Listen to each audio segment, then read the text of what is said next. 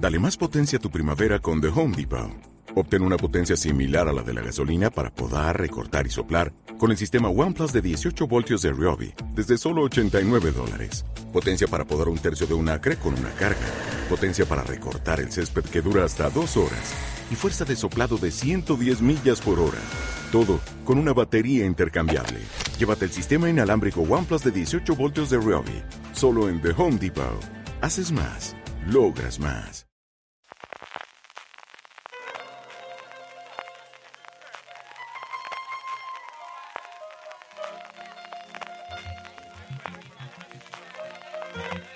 Estás escuchando Fuera de Series con CJ Navas.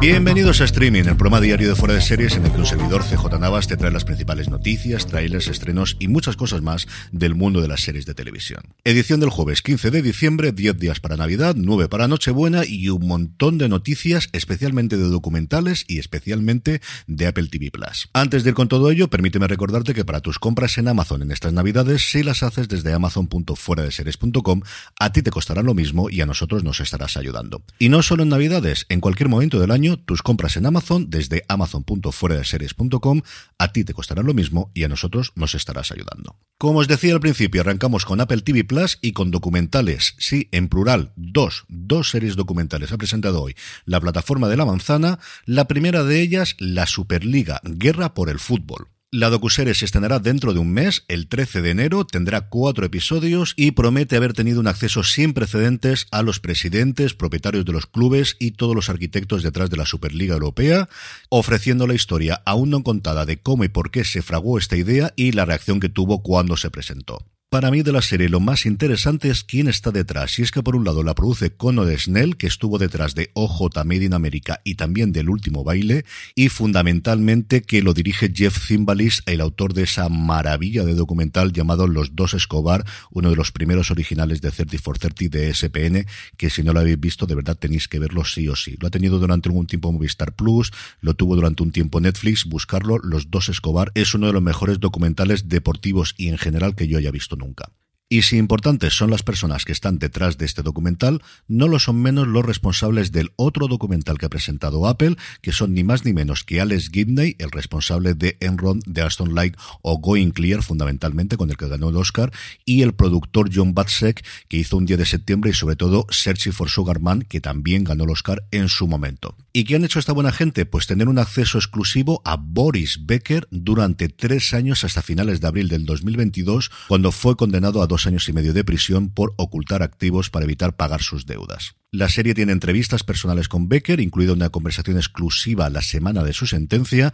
así como con miembros de su familia y otras estrellas del tenis como Joe McEnroe, Bjorn Borg, Novak Djokovic, Mats Wilander y Michael Stitch. Y no abandonamos los documentales deportivos porque Sox Entertainment ha anunciado que va a producir Big Men, Hombres Grandes, un docudrama sobre la NBA y la importancia de alguna de sus primeras estrellas en el movimiento de los derechos civiles, fundamentalmente Will Chamberlain y el recientemente fallecido Bill Russell. Junto a ellos la serie también contará el papel de Karina Abdul-Jabbar posteriormente o de Muhammad Ali y como os digo es una serie que a mí, especialmente por la parte de Russell, la verdad es que me atrae muchísimo, muchísimo, muchísimo. Pasando a España, Movistar Plus ha anunciado que no solo va a dar este año los Globos de Oro, sino también los Critic Choice Award, los premios que como os comenté cuando dimos las nominaciones en Estados Unidos va a emitir la CW, aquí como os digo los traerá Movistar Plus, se celebrarán la madrugada del 15 al 16 de enero en nuestro país y son unos premios que yo creo que si los Globos de Oro caen en desgracia, desde luego puede ocupar el puesto que hasta ahora tenían, especialmente la carrera de los Oscars. Y por último, en el apartado de renovaciones, que no todo va a ser cancelaciones, acabamos como empezamos con Apple TV Plus, que ha confirmado la renovación por una segunda temporada de Los Fraggle. La división continúa y de hecho ya ha comenzado su producción en Calgary, Canadá. Pues eso, que los Fraggle están de vuelta y eso siempre es una buena noticia, aunque no estemos en esa parte del programa. En cuanto a trailers, Netflix ha presentado el de Caleidoscopio, esta serie extraña protagonizada por Giancarlo Esposito, Paz Vega y Tati Gabriel, en el que se narra un atraco de una forma diferente para cada uno de los usuarios que vean la serie, porque la van a ver en el orden distinto. Tal y como ellos dicen en la nota, hay 7.000 millones de maneras de resolver un crimen, porque eso se ve que son las combinaciones distintas en función de cómo varían los episodios. Una de estas probaturas, igual que con el Elija tu propia aventura que hicieron en su momento con El gato con botas y con alguna serie más, recordemos aquel episodio de Black Mirror que de vez en cuando le da a Netflix. A mí estas cosas no me suelen matar, pero si al final la serie está bien, pues mira, al menos le sirve para que hablemos un poquito de ella. Y el otro trailer del día es de Disney Plus, es su comedia Extraordinary, una serie original británica cuyos ocho episodios se estrenarán el próximo 25 de enero. Extraordinary está ambientada en un mundo donde todas las personas desarrollan un poder al cumplir 18 años, claro, todos menos Jen, porque si no, no tendríamos serie. Así que en un mundo grande y confuso, con muy poca esperanza y mucha desesperación, Jen emprende su viaje para encontrar su superpoder, pero es posible que por el camino descubra la alegría de sentirse medianamente bien.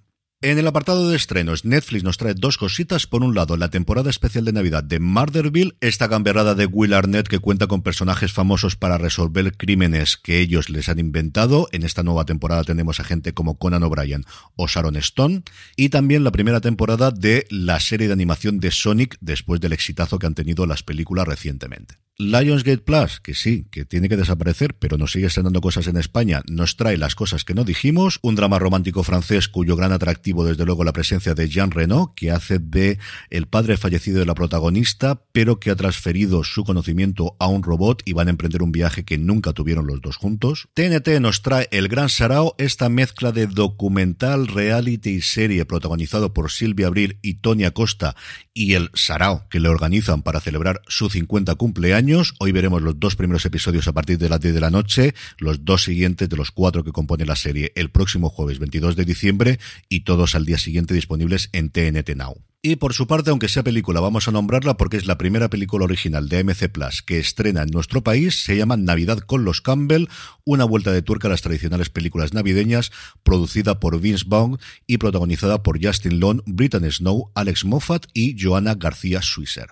Y terminamos con la buena noticia del día, y es que como teníamos pocas plataformas, pues una más, esta gratuita, eso sí, que es Caixa Forum Plus. Sí, una plataforma digital gratuita para divulgación de la ciencia y el arte de la Fundación La Caixa, que arranca con 334 títulos, una estética en cuanto a la web que a mí me recuerda muchísimo, pero que muchísimo a Filming. Hay otros que dicen que a Netflix, pero a mí lo que me recuerda muchísimo es a Filming. Como os digo, si queréis ver documentales, la verdad es que tenéis una barbaridad ahí.